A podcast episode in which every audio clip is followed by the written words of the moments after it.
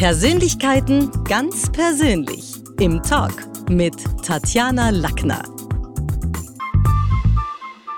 Im heutigen Talk mit Tatjana geht's wieder mal außenpolitisch zu. Wir blicken heute in die Arbeit eines Auslandskorrespondenten. Dafür Platz genommen hat bei mir im Studio Peter Fritz. Herzlich willkommen. Danke vielmals für die Einladung. Freut mich, hier sein zu können. Es ist so cool, weil uns hören ja so viele Menschen zu. Also wir haben ja Hörer und Hörerinnen aus der ganzen Welt. Deswegen also natürlich auch aus Deutschland, aus Belgien, Südtirol, der Schweiz bitte mal ganz kurz der Podcast-Community die Dinge erzählen von sich, die man vielleicht noch nicht weiß? Ja, das, was man vielleicht schon nicht mehr weiß, ist, dass ich äh, schon ziemlich lang dabei bin, also über 40 Jahre in ORF-Diensten.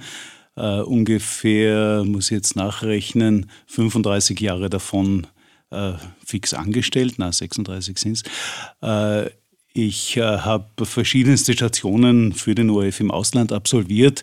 Eine davon in einer Hauptstadt, die gar nicht mehr Hauptstadt ist. Also das war Bonn in Deutschland. Also so lange bin ich schon dabei. Äh, andere Stationen waren Washington, Berlin und zuletzt Brüssel. Also in Brüssel war ich von 2015 bis 2021 und seither bin ich in Wien stationiert und äh, komme schon immer wieder ins Ausland, aber eben nur fallweise, wie es die Anlässe gebieten. Ich komme ursprünglich aus Kärnten, fahre auch demnächst wieder auf Urlaub dorthin und äh, habe über verschiedene Stationen, auch dort über die kleine Zeitung zunächst äh, und dann über das ORF Landesstudio Kärnten in den Journalismus hineingefunden und bewege mich jetzt ja schon jahrzehntelang in dieser Sphäre. Also ich stelle mir vor, 40 Jahre Auslands Auslandskorrespondenz, das bedeutet, so ganz familienfreundlich ist es dann nicht, oder?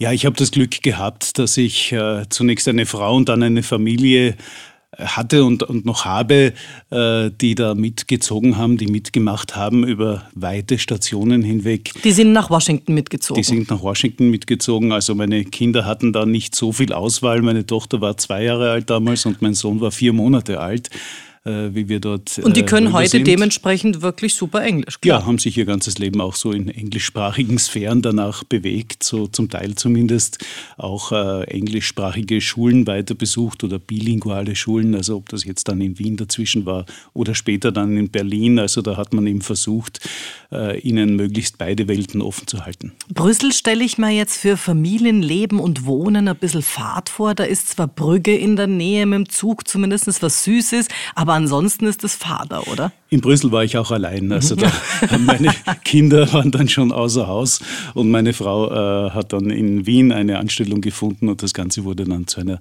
Pendelmission, wo man dann eben ja, zwischendurch auch durch Corona etwas behindert, aber doch, wenn es gerade einmal möglich war, äh, sich auf ein Wochenende nach Wien begeben hat.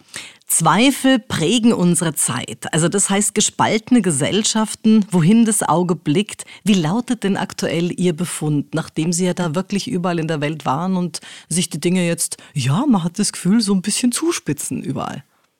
Ja, es sind äh, eigentlich schon seit längerer Zeit so Tendenzen zu beobachten, die auf eine stärkere Polarisierung in den Gesellschaften hinlaufen und die auch ein bisschen auf eine Abkehr oder eine Müdigkeit von der bisher geübten, in westlichen Staaten geübten Form der Demokratie hindeuten. Man hat ja lange gesagt, ähm, Marktwirtschaft und Demokratie, das geht mehr oder weniger Hand in Hand. Wenn ein Staat, eine Gesellschaft entsprechend entwickelt ist, dann erwacht dort auch das Verlangen nach Demokratie und dann gibt es quasi keinen Weg mehr zurück. Dann ist also mehr oder weniger unaufhaltsam eine Entwicklung im Gang, dass es je mehr Wohlstand es irgendwo gibt, es auch umso mehr Demokratie gibt. Und diese Theorie lässt sich jetzt nicht mehr so leicht aufrechterhalten, wenn man sich anschaut, dass ausgerechnet in einem der Mutterländer der Demokratie tatsächlich so etwas wie ein Putsch noch dazu von oben her, vom Präsidenten her ausgegangen ist, dann wackeln eben alle diese Theorien und dann äh, wird klar, dass es da noch ganz andere Strömungen gibt, äh, mit denen wir wahrscheinlich im Laufe der nächsten Jahre immer stärker zu Sie tun haben. Sie sprechen jetzt wovon konkret? Äh, vom 6. Jänner 2021 von diesem Versuch von Donald Trump auf autoritäre Weise sein Präsidentenamt weiter behalten zu können und dazu auch äh, zu einer Art Putsch aufzurufen. Und das Besondere war ja, dass es ihm möglicherweise sogar gelingen hätte können, äh, genügend Leute hinter sich zu versammeln. Es war, es möglicherweise war vielleicht noch einmal gelingt, Absolut. Äh, die eigentlich auch auf die herkömmlichen demokratischen Spielregeln pfeifen, mhm. wenn es in ihrem Interesse ist. Jetzt ist es vielleicht ja auch so, also erstens mal ist die Demokratie weltweit eher in der Minderheit. Das ist jetzt nicht unbedingt die Staatsform, die die meisten haben. Zweitens, ist es vielleicht leichter, ein gespaltenes Volk zu regieren, als ein wirklich aufgeklärtes? Ist es nicht auch etwas, was politisch gar nicht so uninteressant ist, diese permanente Spaltung, wenn ich jetzt nehme Pegida, Non-Pegida, für Klimawandel, dagegen? Also wir haben ja fast nur noch Ja-Nein-Fragen wie bei einer Matura-Arbeit. Wladimir Putin hat das versucht und hat diese Idee gehabt, dass der Westen eben schwach ist, weil es dort so turbulent zugeht, weil es dort so viele Bewegungen gibt, wie zum Beispiel, er hat das immer mit Schrecken gesehen, dass da äh, gleichgeschlechtliche Paare Kinder haben können oder dass äh, in der Armee äh, es Homosexualität gibt und dergleichen. Das hat er immer für ein totales Schwächezeichen gehalten und hat dagegen gehalten, dass er ein Russland verkörpert, das jetzt besonders stark wäre, weil es alles das nicht hat. Und das sieht der arabische Raum ähnlich, ja? Ja, ich glaube aber, dass äh, wir auf beiden Seiten sehen werden, äh, dass diese Theorie nicht haltbar ist, die Wladimir Putin entwickelt hat. Ein bisschen macht das Viktor Orban ja auch so in Ungarn, äh, sondern dass diese westlichen Gesellschaften eben nicht zu unterschätzen sind, gerade auch äh, aus ihrer Diversität heraus, dass da eben nicht nur Streit und Kontroverse entsteht, sondern schon auch Stärke und Macht. Denn das amerikanische Militär ist nicht schwächer geworden dadurch, dass jetzt äh, zum Beispiel Homosexuelle dort dienen dürfen. Das äh, ist jetzt ein anderes Militär, aber es ist keineswegs ein schwächeres. Ja, und ich meine, darf ja nicht vergessen, wenn man irgendwie nach, ist es nicht in, in Israel so, wo es ein Frauenheer gibt sogar und das ist nicht einmal zu unterschätzen, die Mädels sind da auch ganz fit? Ja, ja, also eine Gesellschaft, die alle ihre Ressourcen mobilisieren kann, äh, die steht stärker da als eine, die da sehr äh, wählerisch ist. Wenn man jetzt auf, den, auf die andere Seite der Welt schaut, ich nehme mal Südamerika, mein Vater ist Südamerikaner und da kriege ich es natürlich mit, der ist Professor in, in, in Santa Cruz, der immer wieder sagt, mei, er diskutiert so lange in Europa. Es ist nicht die Schwäche, nicht unbedingt unsere Diversität, sondern diese verschleppten, demokratischen, natürlich auch langsameren Prozesse. Sicher, aber mm, jeder wird halt in dem Moment, in dem es ihm selber betrifft, sagen, naja, Moment, da muss aber jetzt eine Umweltverträglichkeitsprüfung her, wenn äh, in meinem Hinterhof eine Straße gebaut werden soll. Also jeder regt sich auf, wenn es beim anderen länger genau. dauert, ja. aber ja. selbst genießt man dann doch äh, die Vorzüge dessen, dass halt etwas langwieriger und genauer geprüft wird. Jetzt hat Trump ganz bestimmt geholfen, dass er in einer Reality-Show zeigen konnte, was er für ein toller Unternehmer war und das war ja so ein bisschen der Dieter Bohlen in der Wirtschaft in Amerika. Äh, Opa Biden ist wahrscheinlich jetzt nicht unbedingt die Antwort als Kontrapunkt. Abgesehen davon gibt es viele, die selbst ihn mit seinen Haltungen durchaus, obwohl man das ja gar nicht vermuten mag, als Hardliner sehen. Also wie, wie ist denn das? Ist Trump die Antwort auf einen sehr liberalen Barack Obama gewesen und müssen wir jetzt nach Opa Biden Schlimmeres noch befürchten oder eben möglicherweise wieder Trump? Ist das immer ein Paradigmenwechsel? Trump war und ist, glaube ich, etwas Einzigartiges, dadurch, dass er eben äh, es äh, geschafft hat, so viele Leute auf sich einzuschwören, die eigentlich mit einer Person, die er nun einmal ist, eigentlich gar nichts zu tun haben wollen sollten. Also wenn man sich christliche Fundamentalisten anschaut und diesen äh, eindeutigen Ehebrecher äh, Trump und diesen äh, vielfachen Menschen, Sünder und, ja. und äh, eigenartigen Menschen, also da gibt es ja a priori einmal nichts, was äh, diese Leute mit ihm verbinden könnte. Aber er hat es geschafft, sie alle auf seine Seite zu ziehen, indem er allen alles versprochen hat, indem er vor allem auch ständig hingehaut hat auf Barack Obama mhm. und alles, was unter Obama gemacht und beschlossen und getan wurde, in Bausch und Bogen komplett verdammt hat, egal wie sinnvoll Aber ist er wirklich war. so einmalig, wenn er sogar ein zweites Mal droht zu kommen? Ja, das ist eben sein besonderes Genie. Das ist, er hat irgendetwas, was die Menschen äh, in äh, seinen Bann schlägt Und äh, das ist eben äh, ganz losgelöst von dem, was er politisch äh, sagt oder tut, muss er auch eine persönliche Anziehungskraft haben. Ja, und er profitiert schon auch ein bisschen davon, dass gerade in den USA äh, für sehr viele Strömungen sehr viel Platz ist und sehr viele Leute dort auch Theorien in die Welt setzen, die komplett eigenartig sind. Wovon unser Arnie letztlich auch profitiert hat. Also ich meine, jetzt hat Netflix gerade die Arnie-Story rausgebracht. Ich habe sie mir natürlich angeschaut. Ja, ja, ist schon beeindruckend auch gemacht. Hätte Schwarzenegger tatsächlich Chancen? Präsidentschaft schließt er nicht aus. Ja, wenn er in den USA geboren wäre und wenn äh, es eben nicht äh, diesen Verfassungsgrundsatz gäbe in den USA, dass jemand im Land geboren sein muss, um Präsident zu werden, das wäre nur wahnsinnig schwer zu ändern und wird wohl zu Lebzeiten von Arnold Schwarzenegger nicht mehr änderbar sein. Also da sein. hofft er in eine falsche Richtung. Ja, aber, aber, aber, grundsätzlich, wenn dieses Problem nicht da wäre, glaube ich, hätte er es wahrscheinlich schon probiert und mhm. vielleicht sogar auch Chancen gehabt. Wer war denn fürs Land gesprochen? Und ich meine, ich habe eine Zeit lang drüben gelebt. Wir haben heute nicht mehr die 90er Jahre. Also Amerika hat an vielen Ecken wirklich Probleme, wo man sagt, wow, das ist ja fast schwellenlandmäßig, also in manchen Regionen. Wer war denn der Präsident? Präsident, der fürs Land gesprochen, vielleicht auch in seiner Zeit optimal war. Weil viele werfen da jetzt ähm, Kennedy keine Rosen. Ähm, für viele war es ein sehr charismatischer Bill Clinton. Manche sagen, ja, Barack Obama hat sich halt dann auch zum Schluss nicht durchsetzen können und Guantanamo ist nicht geschlossen worden, obwohl er den Friedensnobelpreis entgegengenommen hat. Also wer war es denn?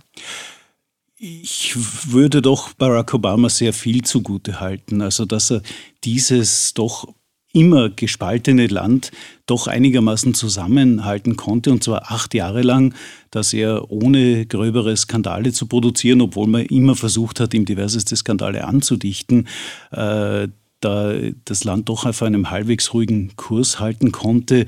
Ich sehe ihn nicht unkritisch, also zum Beispiel äh, der Drohnenkrieg, das ist etwas, was Obama sehr stark weitergetrieben hat. Er hat keinen großen Krieg angefangen, aber er hat auch die großen Kriege nicht wirklich beendet, in äh, denen die USA gesteckt sind, ob das Afghanistan war oder der Irak. Das ist er hat seine Frau belogen. Biden, er hat äh, ihr versprochen, ich höre auf zu rauchen als Kettenraucher, so, so. wenn ich ins Weiße Haus komme. Und sie sagt bis heute in Talkshows, das hat er nie eingelöst, er schickt noch immer.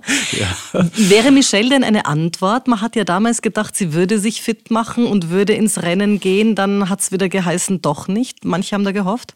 Ja, ich habe jetzt gesehen, sie steht wieder äh, bei den Buchmachern auf der Liste, aber glaube nur so mit 5 Prozent oder was. Mhm. Also äh, es wird auch in den USA eine gewisse Wahrscheinlichkeit gesehen, dass sie vielleicht äh, in diese Richtung einmal gehen könnte. Und es gibt sicher einige, die es ganz gern sehen würde, wenn äh, sie äh, ihren Hut in den Ring wirft, wie man dort so sagt.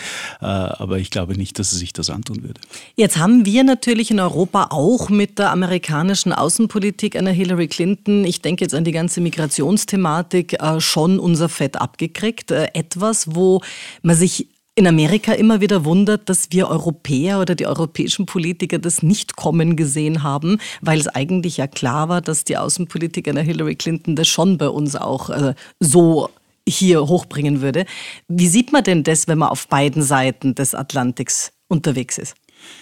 Das alles hat sich in letzter Zeit stark gedreht und gewendet, weil es eigentlich über Jahrzehnte hinweg eher so einen Entfremdungsprozess zwischen den USA und Europa gegeben hat und in letzter Zeit eben durch den Eindruck des Angriffs äh, Putins auf die Ukraine auf einmal die USA und Europa und vor allem eben Westeuropa wieder stärker näher zusammengerückt sind. Also zuletzt sogar äh, aus Frankreich sind da Töne gekommen von Präsident Macron. Und Frankreich war immer sehr bedacht darauf, eine gewisse Distanz zu halten zu den USA. Aber sogar ähm, Emmanuel Macron hat zuletzt, und da war ich gerade dabei in Bratislava auch bei einer Rede gesagt, naja, wir hätten eigentlich mehr auf die sehr westlich orientierten Osteuropäer hören sollen, die früheren Ostblockstaaten. Wir haben äh, Putin in mancherlei Hinsicht falsch eingeschätzt. Und äh, das führt wiederum dazu, auch wenn es Macron so nicht gesagt hat, dass jetzt dieser Westen als Block stärker dasteht, jetzt auch verstärkt durch Finnland, durch Schweden in der NATO. Also da ist auch sehr vieles von der Kalkulation von Wladimir Putin daneben gegangen und auf die falsche Seite gegangen. Er hat den Westen viel stärker gemacht, auch durch sein mhm. Vorgehen. Aber haben da uns nicht besonders die Korrespondenten, Herr Fritz, haben Sie uns da vielleicht auch zu wenig gewarnt davor in den Jahren, dass wir uns eigentlich keinen Anti-Amerikanismus leisten können? Sehr schwierige äh, Frage, denn natürlich ist Weltpolitik immer Weltmachtpolitik und jetzt bedingungslos sich in jedem Konflikt und in jeder weltpolitischen Entwicklung auf die Seite der USA stellen zu müssen, ist jetzt auch nicht gerade äh, eine verlockende Perspektive. Äh, da ist auch wieder Emmanuel Macron im Zentrum dieser Kontroverse gestanden, weil er das ziemlich unverblümt gesagt, musste seine Worte dann wieder einfangen, dass äh, Europa zum Beispiel, wenn die USA und China einen Riesenkonflikt jetzt hätten, und das ist ja nicht so unwahrscheinlich, dass dann die Europäer sich nicht automatisch auf die Seite der USA ziehen lassen sollten.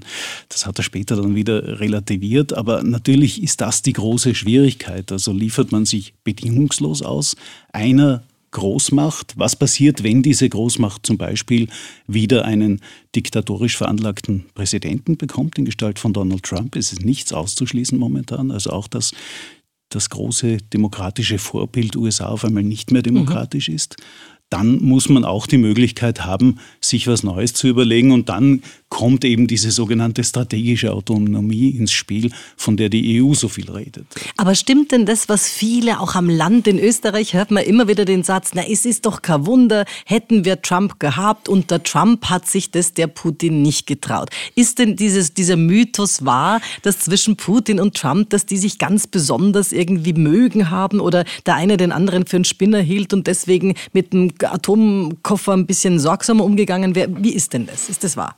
Ich glaube, dass Putin gegen Trump etwas in der Hand hat. Ich glaube, dass äh, Trump weiß, dass Putin etwas weiß, von dem er nicht will, dass die Welt es weiß.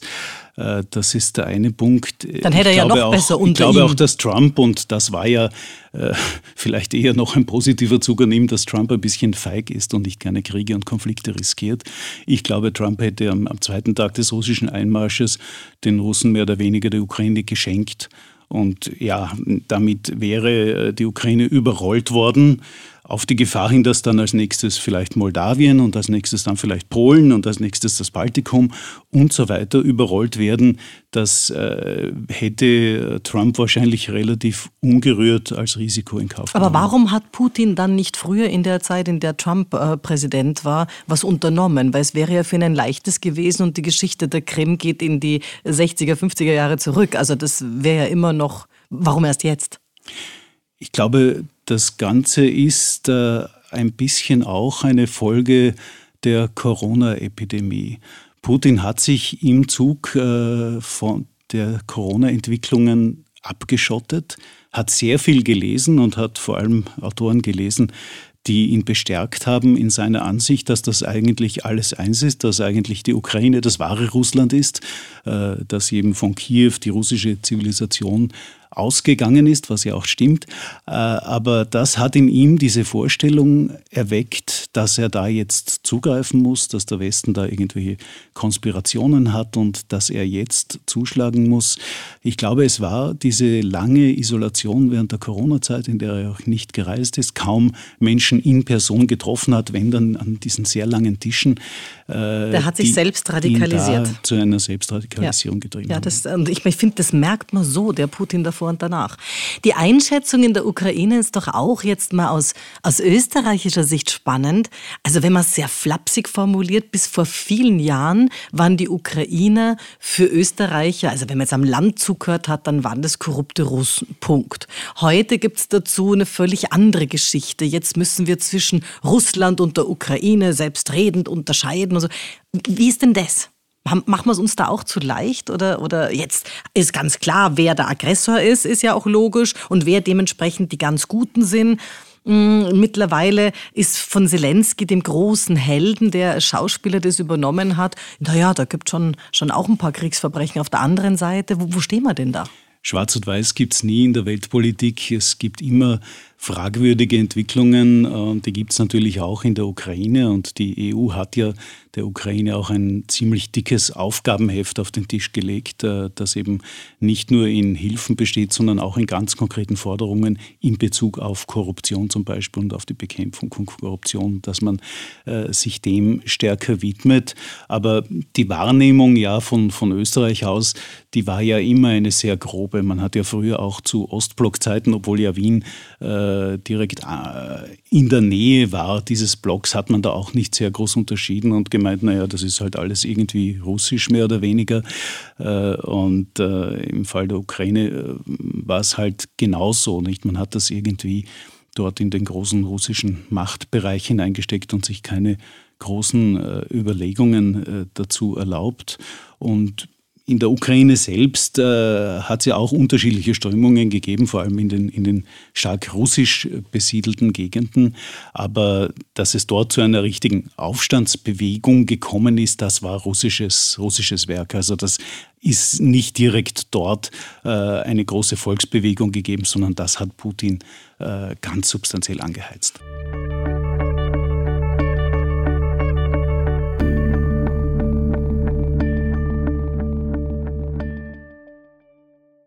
Jetzt haben wir neben all diesen Krisenplätzen eines ganz klar, Menschen sind mittlerweile Zielscheiben geworden und Terror ist ein neues Instrument in der Politik, ganz egal wohin man schaut.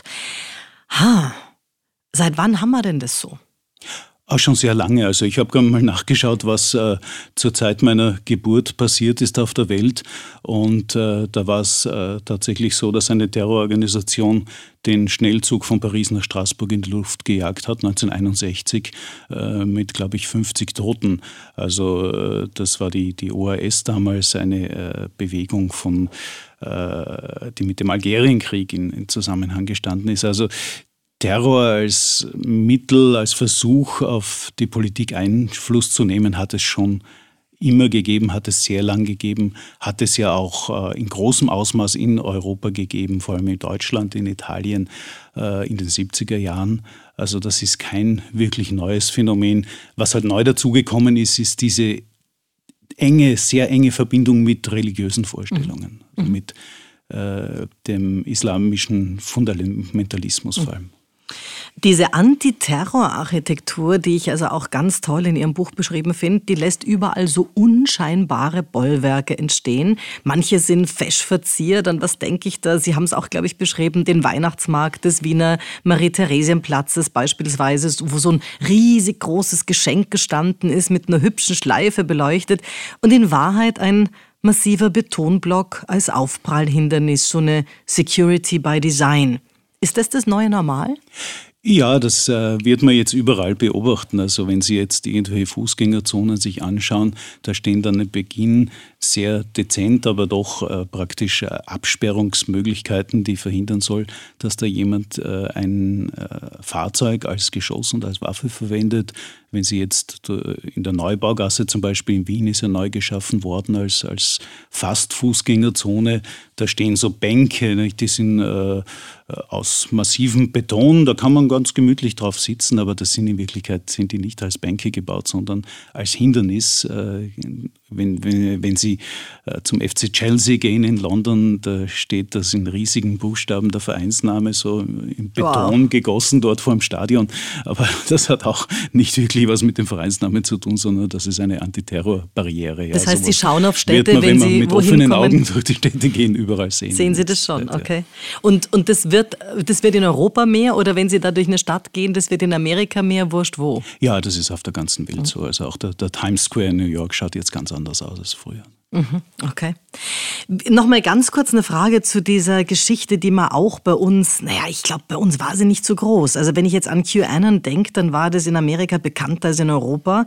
Einzig durch das Austicken bei uns von Xavier Naidoo haben sich einige mit den Mythen rund um diese Adrenochrom aus Kinderblut befasst. Was steckt denn wirklich dahinter? Kann man das aufräumen? Was haben denn Sie da für einen Blick dazu? Ja, es gehört eben auch zu unserer neuen äh, Medienwelt, dass eigentlich jeder und jede als Medium fungieren kann und irgendetwas in die Welt setzen kann, da genügt eben ein Handy heutzutage und eine Plattform, die man nicht einmal selbst betreiben muss, sondern auf diese Plattform stellt man irgendwas und wenn das dann genügend Resonanz findet, dann wird das eben viral äh, und verbreitet sich von alleine weiter. Und wir haben gesehen, dass oft die kuriosesten und, und seltsamsten Theorien sich dann besonders schnell verbreiten auch solche, die eben in den USA unter dem Stichwort QAnon äh, bekannt geworden sind, äh, wo, wo von irgendwelchen finsteren Untrieben von Leuten, ja, die eben Kindern Blut abzapfen, die sie entführen zu diesem Zweck und so weiter, die daraus irgendwelche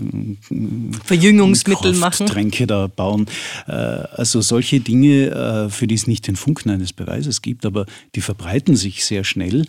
Und Interessant ist eben, dass äh, es ja wieder Donald Trump war, der es ganz geschickt verstanden hat, sich auch an solche Kreise anzubieten und ab und zu auch Anspielungen zu machen, die eben in der Richtung verstanden werden und von Anhängern solcher Bewegungen besonders verstanden werden und die dann glauben, dass Donald Trump auf ihrer Seite ist. Jetzt war der ganz bestimmt raffiniert, aber das mega gebildete Brain war er nachweislich nicht. Was ist denn dann das Problem der Intellektuellen gewesen? Weil es gibt die ja nicht nur auf der Linken, sondern es hätte sie ja auch in seiner Zielgruppe Zielgruppe. Auf der rechten Seite gibt es ja auch Intellektuelle, so ist es ja nicht. Was wäre dann das Problem gewesen, also hier auch ein Stückchen mehr aufzudecken, auch ein bisschen mehr Aufdeckungsjournalismus zu betreiben, äh, um klarzumachen, naja, der lügt euch da schon alle ein bisschen an. Ich glaube, die gesamte etablierte Medienwelt in den USA war ziemlich gut darin, äh, Trump äh, Unwahrheiten, Lügen, Halbwahrheiten und dergleichen nachzuweisen. Also die haben das eigentlich sehr gründlich und sehr genau gemacht. Aber es gibt eben, und das hat Trump sehr gut geschürt auch, diese Vorstellung, dass eben diese ganze etablierte Medienwelt auch Teil irgendeiner mhm.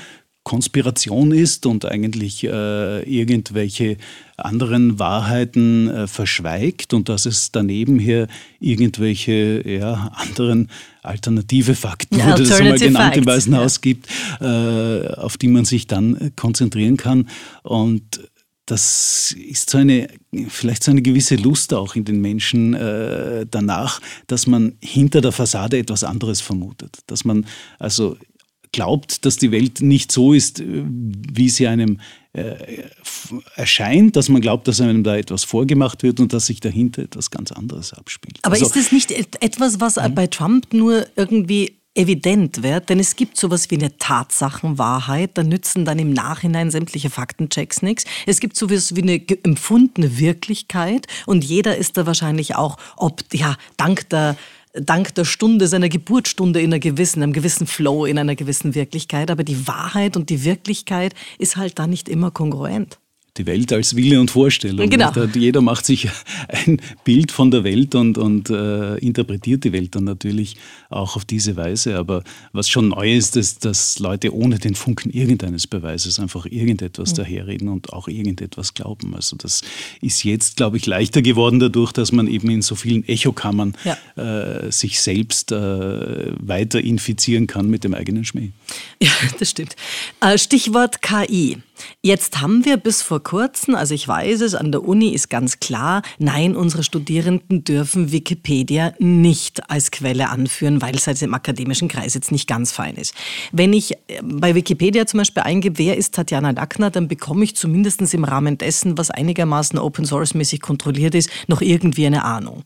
Wenn ich das bei der künstlichen Intelligenz, nehmen wir jetzt einmal eine davon, nämlich JetGPT eingebe, dann erfährt man Schmarren. Man erfährt, dass ich am 13. August 72 1970 geboren bin. Nichts davon ist wahr, weder der Tag noch das Jahr noch das Monat. Ähm, und trotzdem scheint sowas zu sein, wo alle, die einen dahin gieren, die anderen es verklären, die dritten es verdonnern, es aber mit Sicherheit kommt. Wäre da dann vor diesem Hintergrund dieses Eigenanfixens dann nicht langsam Wikipedia sogar äh, verlässlicher? Ja, es äh, ist äh, eine ganz neue Welt entstanden, mehr oder weniger über Nacht. Eine Welt, in der man gesehen hat, dass gerade das, was man äh, früher als so besonderes Vorrecht der Intellektuellen äh, betrachtet hat, nämlich äh, Dinge zusammenzutragen, äh, eine Synthese zu bilden aus äh, alten äh, zum Beispiel Büchern, irgendwelche Weisheiten zusammenzusuchen oder auch kreativ zu sein, Bilder zu malen aus nach irgendwelchen Vorgaben Gaben, irgendeine Grafik zum Beispiel zu erstellen oder sowas. Das hat man eigentlich, man hat nicht gedacht, dass die Maschinen gerade diese Arbeit den Menschen wegnehmen können. Man hat sich über Jahrzehnte lang daran gewöhnt, dass die Maschinen mehr und mehr manuelle Arbeit abnehmen. Aber jetzt geht es eben in die Sphäre, in der die Maschinen viel mehr geistige Arbeit auch übernehmen können. Und äh, was man jetzt aber als erstes sieht, sind auch die Gefahren, nämlich, dass diese Geistesarbeit eben keine echte Geistesarbeit ist, sondern ein Kombinieren nach Regeln, die nicht wirklich durchschaubar sind und wo dann am Ende auch sehr viel Blödsinn herauskommen kann. Und dann erst recht wahrscheinlich wieder Menschen sich hinsetzen müssen und sagen müssen, ja Moment, was von dem stimmt jetzt wirklich und besteht nicht die Gefahr, dass diese Maschinen auch sich gegenseitig immer dümmer machen. Mhm. Und dass die eine Maschine irgendetwas erfindet, was die nächste dann übernimmt und weiterspinnt. Und am Ende äh, kommt nicht ein Riesenblödsinn, sondern ein Megablödsinn. Und da, es gibt ja auch so die, die, die Unterstellung auch immer wieder, Algorithmen seien auch, können auch rassistisch sein. Und da sind wir bei dem, was Sie im Buch auch, was versteht man denn unter dem System, systematischen oder Systemrassismus an sich? Ja, ich glaube, in jedem System ist äh, so eine Tendenz eingebaut des sich gegenseitigen Verstärkens. Und wenn eben Medien oder auch eben soziale Medien merken, irgendetwas geht besonders gut, irgendetwas wird besonders äh, viel angeschaut, besonders viel geklickt, besonders oft verfolgt, dann kann das durchaus etwas sein, was eben besonders kontroversiell ist, was äh, vielleicht auch dadurch hervorsticht, dass es eben, ja, sagen wir, rassistisch, dass es ungerecht ist, dass es vielleicht frauenfeindlich ist, was auch immer. Äh, und da ist dann der Punkt, an dem auch eine Maschine gegen menschengemachte Gesetze verstoßen kann, zum Beispiel. Mhm, mh. Also da könnte jetzt eine Maschine, sagen wir, eine neue Art von Faschismus erfinden, könnte ähm, zu einem Terror aufrufen gegen irgendeine Gruppe. Also das ist alles nicht mehr so abwegig, das ist alles durchaus äh, im Bereich des Möglichen. Und also trotzdem aber im Bereich des Demokratischen ja auch. Also die Frage Linksextremismus, rechte Parteien in Parlamenten haben wir mittlerweile in etlichen Ländern. Dazwischen massive Migrationsprobleme, also faktische auch. Ähm, gener ja, generationelle Digitalisierungsverlierer, spürbare Bildungsprobleme, Klimakleber, Pride-Doktrin für Unternehmen, die jetzt auch nicht nur Spaß machen. Ist die Demokratie müde geworden? Äh, sie ist anfälliger geworden. Eben durch diese vielen Tendenzen äh, kann es natürlich relativ leicht sein, dass es dann entgleitet nach der einen oder anderen Richtung, dass sich dann irgendwelche extremistischen Tendenzen sehr schnell verstärken, sehr schnell multiplizieren. Äh, ich würde aber jetzt nicht jede Hoffnung äh, fahren lassen. Also ich äh, glaube schon, dass diese Systeme, die ja auch äh, über lange Zeit herangewachsen sind, äh, schon noch äh, Leben in sich tragen, dass die nicht von einem Tag auf den anderen zusammenfallen.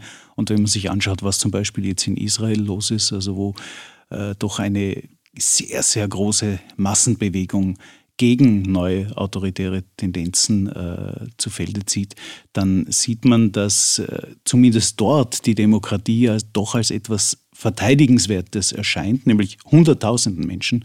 Und dass es nicht einfach so ist, auch in diesen neuen Zeiten, dass man sagt, naja, dann rutscht das Land halt in äh, eine autoritäre Richtung und niemand tut was dagegen. Also ich glaube schon, äh, dass äh, die Demokratien auf der Welt noch ziemlich viel Leben in sich haben was aber dort, wo nicht man einen heißt, Hebel dass die nicht hat. auch kippen können. Genau, dort, wo man Hebel hat. Aber was machen wir, wenn wir keinen Hebel haben? Ich nehme jetzt mal zum Beispiel China. Also niemand kann Xi Jinping wirtschaftlich die Daumenschrauben anlegen. Das, das wird schwierig. Es gibt irgendwie keinen Druckhebel, den man da hat, der die Macht Chinas bewegen würde, über Menschenrechte und so weiter anders nachzudenken. Und dabei führt aber die neue Seidenstraße bald bis vor die Tore Wiens. Und auch Österreicher hoffen wir auf Profite und, und verdrängen möglicherweise auch diesbezügliche Gefahren. Also was machen wir denn da, wenn man jemanden nicht mehr ankommen kann? Und mit China gesprochen wissen wir, China ist beeindruckbar und zwar von wirtschaftlichen Erfolgen. Aber es übernimmt sicherlich nicht die Werte der wirtschaftlichen Verlierer. China wird zusammengehalten durch das Wohlstandsversprechen. Also dadurch, dass die politische Führung sagt, wir sorgen dafür, dass es euch immer besser geht im Land. Und ihr lasst uns dafür in Ruhe unseren hm, nur noch scheinbaren Kommunismus weiterführen, der aber ja, mit kommunistischen Systemen äh, durchaus vieles äh, gemeinsam hat, äh, was wir als an negativen Seiten kennen. Und solange dieses Wohlstandsversprechen hält, äh, wird sich wahrscheinlich so schnell in China auch kein großer Widerstand regen. Und solange wird China auch versuchen, ja, auf so eine Art äh, Wandel durch Annäherung ein bisschen darauf hinzuarbeiten, dass jedenfalls nicht in China China westlicher wird, sondern der Westen höchstens vielleicht ein bisschen chinesischer wird. Aber noch muss ich sagen, äh, war China in dieser Hinsicht nicht besonders aggressiv. Also sie waren sehr aggressiv, wenn es eben um neue Handelsbeziehungen und dergleichen ging. Aber sie haben sich ja gerade dadurch äh, Punkte erworben, dass sie äh, eigentlich allen Staaten, mit denen sie da Handelsbeziehungen angeknüpft äh, haben, gesagt haben, ja, euer politisches System ist uns egal. Ja. Das hat ihnen in Afrika sehr genützt, weil die Europäer und andere darauf bestanden haben, zu sagen, ja, wir treiben schon Handel mit euch, aber nur, wenn es bei euch halbwegs rechtsstaatlich und demokratisch zugeht. Hat sich da Putin auch ein bisschen verschätzt in Xi Jinping oder hat sich der da mehr erhofft und erwartet? Er hat sich äh, China ausgeliefert, muss man mhm. sagen. Mhm. Also das ist aus eigenem Verschulden passiert. Äh, die einzige Rettung für Russland jetzt über die nächsten Jahre und Jahrzehnte gedacht, äh, wird China sein. Mhm. Es wird nur mehr China und, und ein Teil Asiens, immerhin, ich meine, das ist ja nicht nichts, das ist ja ein sehr großer Teil der Welt, aber noch zur Verfügung stehen als großer Markt für für russische Energie und, und dann auch für russische Güter, zum Beispiel Rüstungsgüter. Also Indien kauft noch immer russische Waffen. Vielleicht wird China auch einmal einsteigen, aber wahrscheinlicher ist es, dass China Russland so als eine Art äh, Rohstoffkolonie äh, sehen mhm. wird, dass äh, die Russen sehr viel hochtechnologische Güter aus China importieren werden und im Gegensatz, Gegenzug dann Energie dorthin liefern werden und äh, dass sich Russland in wirtschaftlicher Hinsicht eben China ausliefern muss. Ja, das heißt aber, mit diesem Wohlstandsversprechen der Chinesen an die eigene Bevölkerung haben wir jetzt schon auch die Situation, dass in den nächsten Jahren und vor allen Dingen Jahrzehnten ganz, ganz viele alt werden, in Pension gehen und das in einem System, in dem es keine Vorsorgemaßnahmen gibt. Wird dann das Versprechen haltbar sein oder kommen wir dann in eine Schieflage? Das ist eine der großen Achillesfersen auch im chinesischen System die Bevölkerungsentwicklung, äh, dieses Rennen, von dem man gesagt hat, China muss reich werden, bevor es alt wird. Also China muss es irgendwie schaffen, äh, so viel Wohlstand zu generieren, dass der dem dann eben auch für eine immer älter werdende Gesellschaft halbwegs reicht. Das wird natürlich sehr eng, aber es ist jetzt ein Problem, das nicht nur China hat. Also Japan zum Beispiel mhm. hat, äh, es sind gerade die neuen Zahlen gekommen, 800.000 äh, Menschen verloren von seiner Bevölkerung im Laufe eines Jahres. Ähm, ja, das geht schon in Richtung einer Million. Da kann man ja schon runterzählen, äh, wann sich die Bevölkerung Japans halbiert haben könnte, wenn die Entwicklung so anhält. Äh, also es gibt viele Gegenden auf der Welt, wo man mit diesem Problem konfrontiert sein wird. Was sagt denn Peter Fritz, der gelernte Historiker, der Sie ja sind, wenn man gefragt, welche Fehler aus der Geschichte wiederholen wir gerade? Ja, wir sind momentan in einer ganz faszinierenden Epoche, weil man eben jetzt die Antworten auf so viele Fragen findet, nämlich wie konnte das passieren? Wir äh, haben ja auch ziemlich fassungslos auf frühere Generationen geblickt und gesehen, gesagt, ja, wie konntet ihr diesen Aufstieg Hitlers zum Beispiel zulassen? Wie, wie war das möglich? Wie konntet ihr zuschauen, äh, wie dort auch äh, Menschen äh, entführt, umgebracht worden sind, millionenfach äh, aus einer Bevölkerungsgruppe, aus der jüdischen? Äh, wie konntet ihr das einfach alles so äh, geschehen lassen. Und jetzt sehen wir, ja, dass es leider relativ einfach ist, äh, wenn gewisse Konstellationen eintreten und gewisse Machtverhältnisse so sind, wie sie sind, dass ähnliche Entwicklungen auch heute noch passieren und dass sich vergleichsweise wenig Widerstand regt. Also wenn Russland jetzt eine Politik der Massenentführungen praktiziert, wenn Russland auch die eigenen Leute ungeniert verheizt in einem Krieg, dann schaut ein großer Teil Russlands da ziemlich regungslos zu und ein großer Teil der Welt sagt ja schrecklich, aber äh, hat jetzt auch keine unmittelbar anwendbaren Rezepte. Also wir lernen eigentlich aus ja. der Geschichte, dass wir aus der Geschichte nicht sehr viel gelernt haben.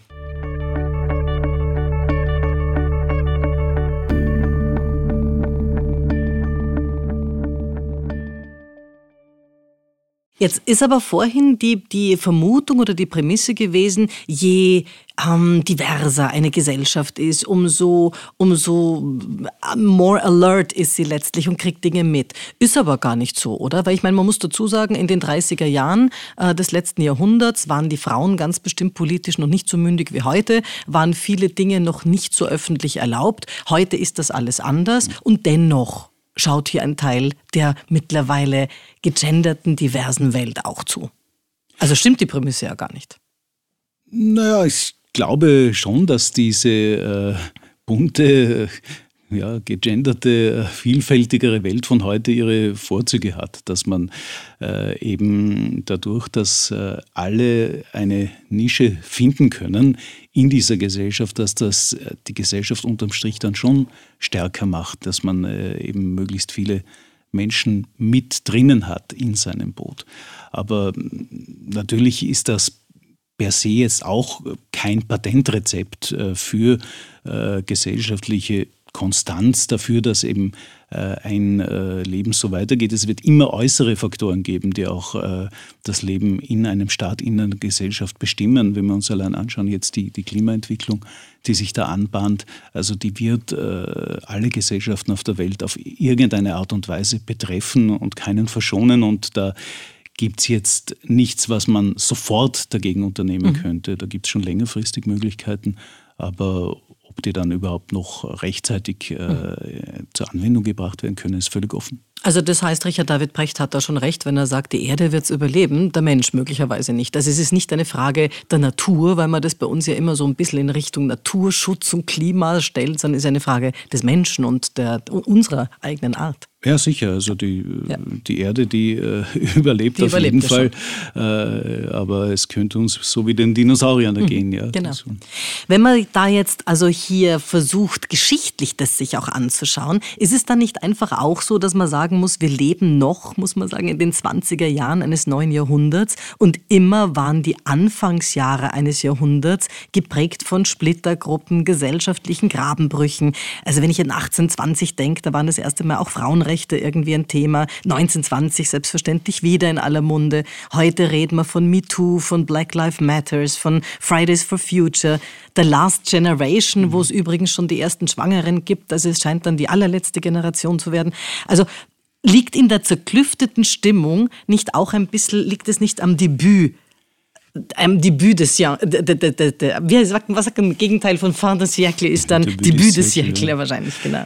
Ja, ich glaube, da war das äh, Fin de oder das letzte Drittel des letzten Jahrhunderts eigentlich noch schärfer in seinen Gegensätzen. Also wenn ich mir da die 70er Jahre anschaue, äh, zum Beispiel äh, Pro- und Kontra-Abtreibung, Pro und Contra Kernenergie, äh, Pro und Contra Krieg in Vietnam. Das waren schon riesige Dinge. Jetzt gar nicht einmal vom Ost-West-Konflikt zu reden, mhm. der damals noch mhm. getobt hat und eigentlich auf seiner Spitze äh, war, zum Glück nicht in einen Krieg gemündet hat. Also da hat es damals schon auch sehr massive, sehr große gesellschaftliche Bewegungen gegeben und auch sehr äh, große und wichtige Kontroversen. Also das ist, glaube ich, gar nicht so neu. Okay. Politische Correctness haben wir ja auch mit noch am Fahrplan. Also Gendern, wir haben Wokeness. Sind für den einen gelebte Praxis und für den anderen die blanke Provokation und für manche der Persilschein für moralische Erhabenheit. Dass man jetzt Winnetou und Zählreime wie die zehn kleinen Punkt, Punkt, Punkt oder andere zensierte Kinderbücher mittlerweile äh, aus dem Verkehr gezogen hat, hilft das gesellschaftspolitisch? Ja, wir haben eine neue Realität in der Gesellschaft, eben auch durch die neue Diversität. Das hat die Tochter von Astrid Lindgren hat das äh, jetzt mal erzählt. Äh, sie war es, die gesagt hat, ja, jetzt nehmen wir den Begriff Neger raus aus Astrid Lindgrens Werk. Warum? Und sie hat das argumentiert damit, dass sie gesagt hat, es war damals durchaus möglich, zur Zeit, als das geschrieben wurde, Astrid Lindgrens Werk, dass man in Schweden nie in seinem ganzen Leben einem Menschen mit anderer Hautfarbe begegnen mhm. konnte. Und äh, dadurch war, hatte das Ganze einen ganz anderen Klang, eine ganz andere Vorstellung. Man hat von Menschen, von Dingen geredet, denen man nie im persönlichen Leben begegnen konnte, die auch nichts dagegen tun konnten, dass sie so etikettiert und apostrophiert werden. Und das ist heute eben äh, ganz anders, wenn man eben im Alltag, auch bei uns oder praktisch überall auf der Welt, Menschen mit anderen Hautfarben äh, die, und die aus anderen Kulturen kommen, begegnen kann. Äh, dann ist es relativ logisch, dass diese Menschen auch Respekt für sich verlangen und dass man äh, diesen Menschen dann auch Respekt entgegenbringen sollte, indem man eben auf Bezeichnungen äh, verzichtet, äh, die dann als diskriminierend empfunden werden. Aber wenn ich jetzt mal das Spanische nehme, dann ist im Spanischen die Farbe schwarz negro und die wird man nicht ändern. Und also das heißt, hier viele Dinge hat, haben ja nicht das eine mit dem anderen zu tun. Konrad Paul Lissmann mahnt ja auch zur Bildung und sagt den Mohren, der von den Mauren ab und eigentlich jemand war, den man bewundert hat damals als der Gebildete und so weiter, den jetzt umtaufen zu wollen, da, da, da legt's ja dann irgendwie dreimal im Magen. Natürlich gibt es die äh, Gefahr, auch irgendwo übers Ziel zu schießen. Und äh, ja, vielleicht ist der Mord dann ein, ein, Beispiel dafür. Und gewisse Dinge wandeln sich oder werden im, im Lauf der Generationen auch anders interpretiert. Also Martin Luther King hat von sich selbst noch als Negro äh, mhm. gesprochen.